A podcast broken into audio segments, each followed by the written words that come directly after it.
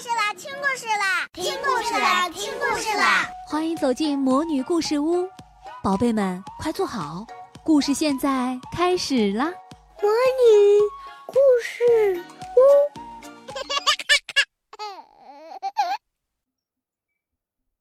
影子典当行。班尼从小的梦想就是飞起来，每天的梦里，他都飘在天空上，摇摇荡荡。在棉花糖样的白云里张开四肢，翘起尾巴。每天在漫无边际的蒲公英田里，他都告诉他的姥姥说：“如果他能飞起来，该有多棒！会有好多好多人喜欢这个会飞的班尼，这个独特的班尼。”每天苍老的毛发都没有了光泽的姥姥，都会拍拍他的耳朵，递给他一块萝卜，说：“可是啊，班尼。”你只是一只小兔子啊！兔子是不会飞的。班尼总是接过那块萝卜，塞进鼓鼓囊囊的嘴里，含糊不清地说：“你看着吧，总有一天我会飞起来的，飞过这一整片蒲公英田，飞的你都分辨不出云彩里的我。”所以，当班尼看到这间神奇的屋子，尽管那匾额上面落满了灰尘和蛛网，他也一秒钟都没有犹豫地走了进去。那匾额上写着“影子典当行”。班尼听说过这间屋子，老兔子们说这是个女巫的店铺，一个只会出现在需要的人面前的店铺。在这里，你可以用你的影子来交换所有你想获得的东西。老兔子们撩起垂下的胡子，告诫小兔子们不要和奸诈的女巫交换任何东西。他们的拐杖敲在地上，咚咚作响，却敲醒了一个想要越界的班尼。你好，我是班尼，我想来典当我的影子。门吱呀一声开了，里面的灯从门两侧依次亮起来，直到正对门中间的宽阔的楼梯。阶梯上坐着一只猫，浑身黑色的毛发在暗黄色的灯光里像绸缎一样柔顺。它悠闲地舔着自己的爪子，掀起眼皮说：“客人楼上请，主人正在等候着您的拜访。”班尼跟着黑猫上了楼，黑猫推开一间屋门，侧身等待。橘色的阳光把门框的边缘描绘得异常清晰。班尼探出一个头，阳光刺眼。一个穿着长长袍子的身影坐在沙发上，大大的帽子罩住了他的脑袋，阳光给他的袍边镀上了一层金光。班尼想，这看起来一点都不像邪恶女巫的家。你想要换什么？声音从屋子的每个角落传来，震得班尼的胸腔都在颤动。你你好，女巫大人，我想来典当我的影子。你想用你的影子交换什么？女巫没有动作。我想飞起来。班尼涨红了脸。我想成为会飞的班尼。你知道我这里的规矩。女巫终于站起身来，高耸的身子几乎要触碰到吊灯。你想要获得什么，就要失去点什么。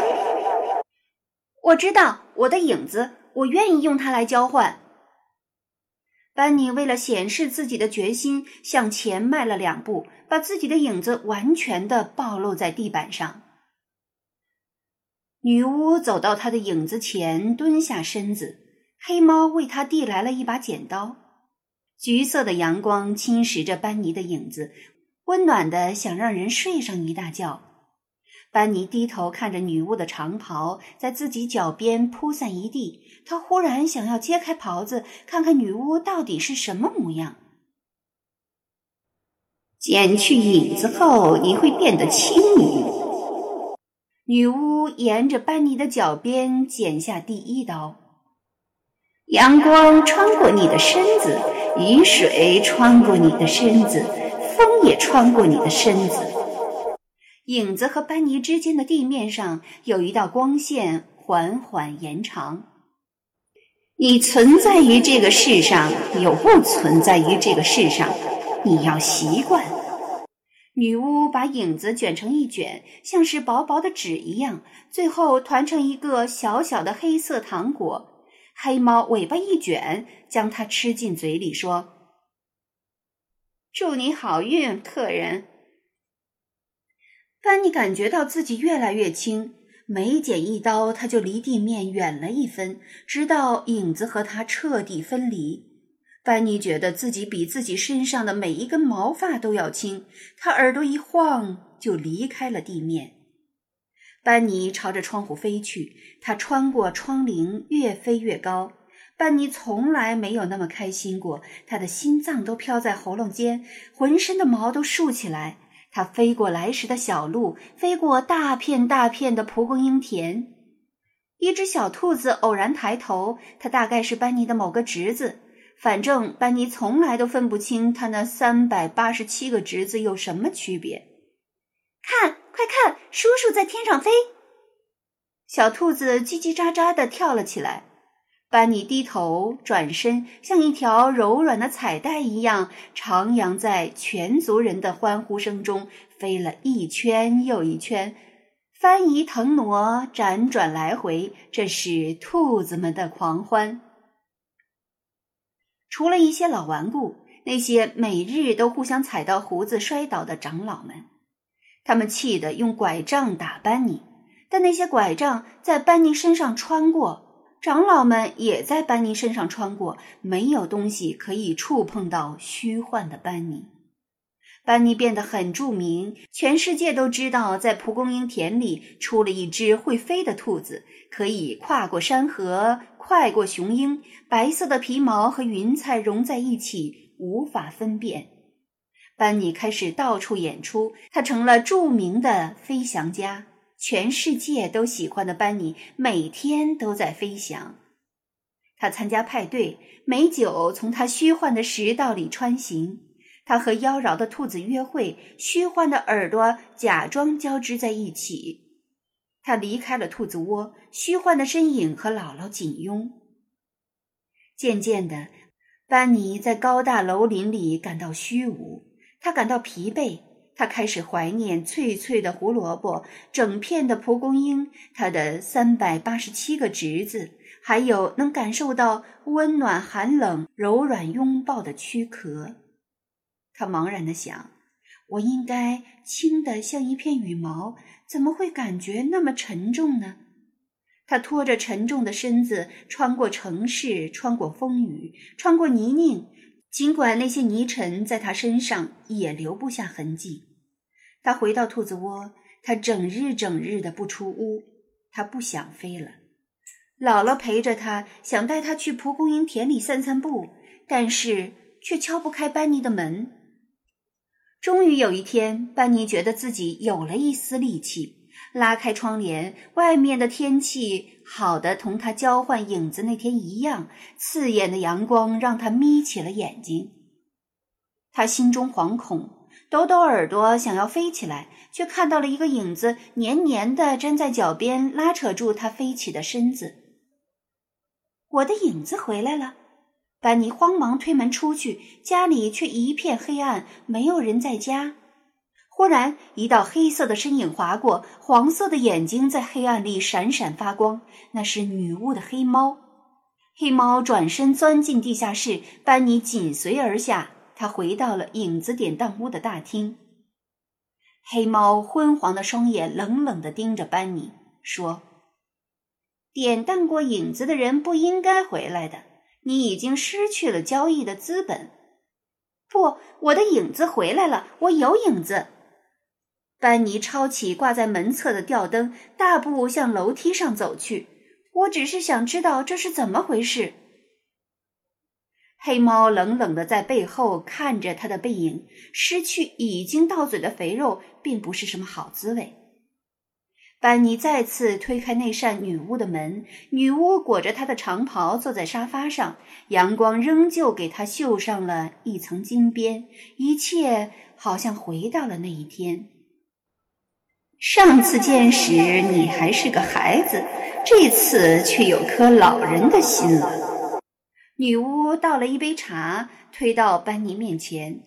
班尼看着女巫大大的袍子。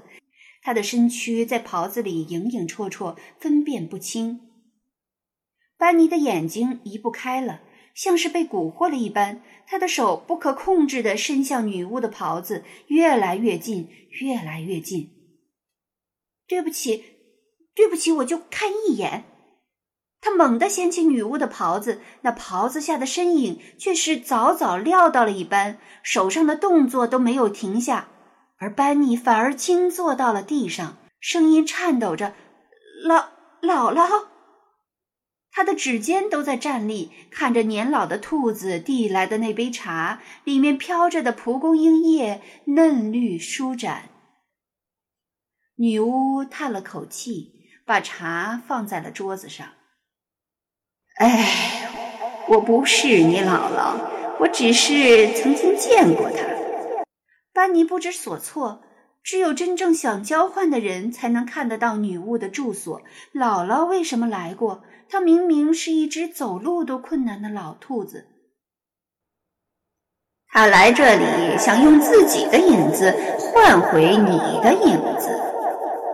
女巫悠然地啜了口茶，但是她太老了，不足以换回你的影子。就拿自己的所有一起来换了。班尼还在梦里一般，所有是什么意思？